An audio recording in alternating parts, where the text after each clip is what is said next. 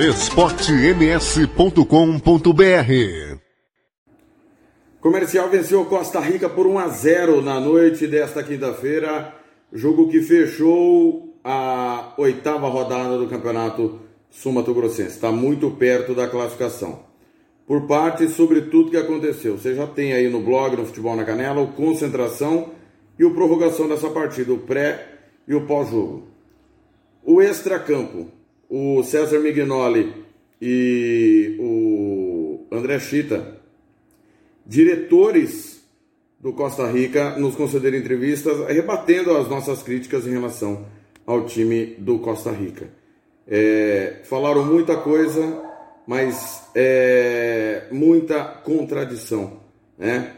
Os resultados teriam derrubado o Cláudio Roberto, o clima com os jogadores, é, tem a situação do carnaval, né?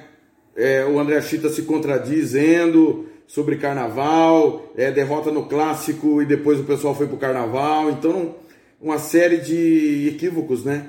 Dentro da mesma entrevista.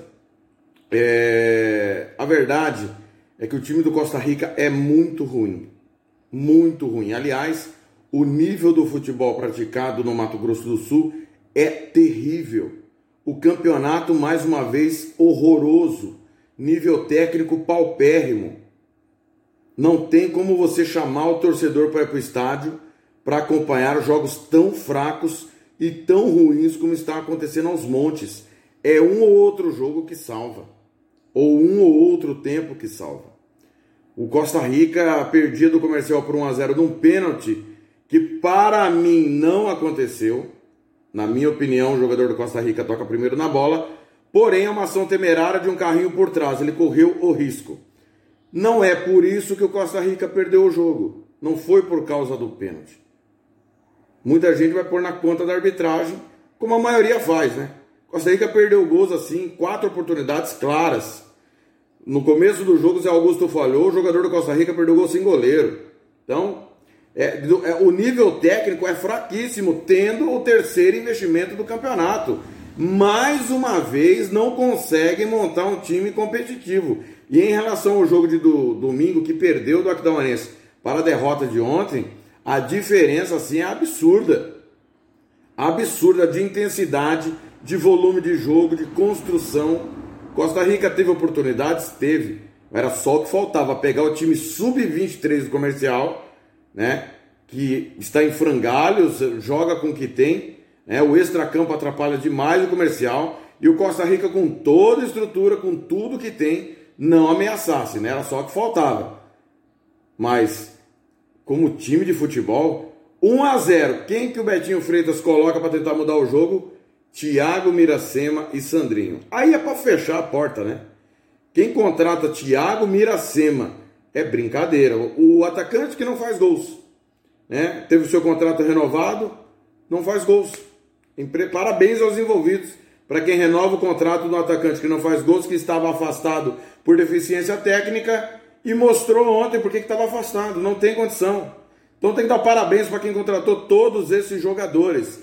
E não podemos esquecer que chegou lá, teve jogadores que já estavam lá. É óbvio que tem uma ou outra exceção que salva, mas no modo geral, a formação do time é muito fraca e ontem deu dó da bola no Morenão mais uma vez. O comercial, dentro da sua organização, se posta bem, mas é um time que oscila demais durante o jogo, limitado tecnicamente, jogadores que só correm, não conseguem pensar, não conseguem tomar uma decisão correta. Se o comercial tem mais qualidade, ontem poderia ter feito 2, 3, 4 no Costa Rica.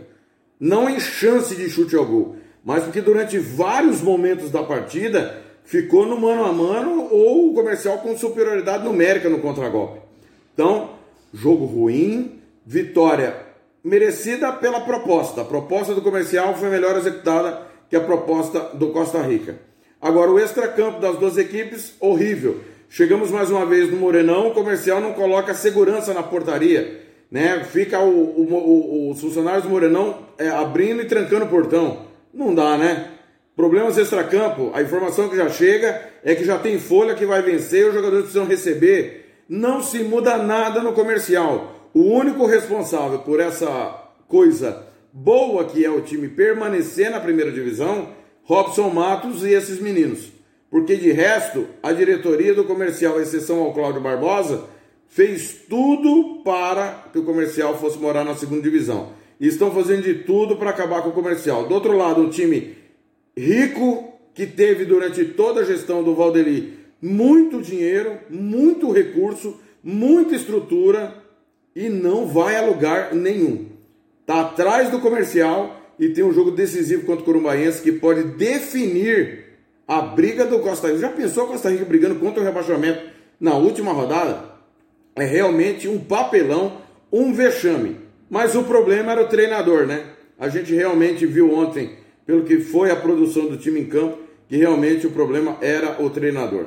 Enquanto não tiver pessoas competentes nas posições corretas e que pense futebol, não dá. Não dá. Sandrinho e Miracema. Esta foi a resposta do Banco do Costa Rica para a diversidade do placar. Aí não tem quem seja feliz desse jeito mesmo com todo o dinheiro do mundo.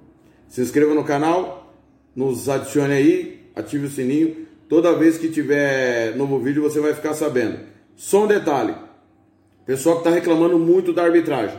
Repito, para mim não foi pênalti do Costa, é, do Costa Rica para o comercial e houve um pênalti para o Corumbaense contra o Operário.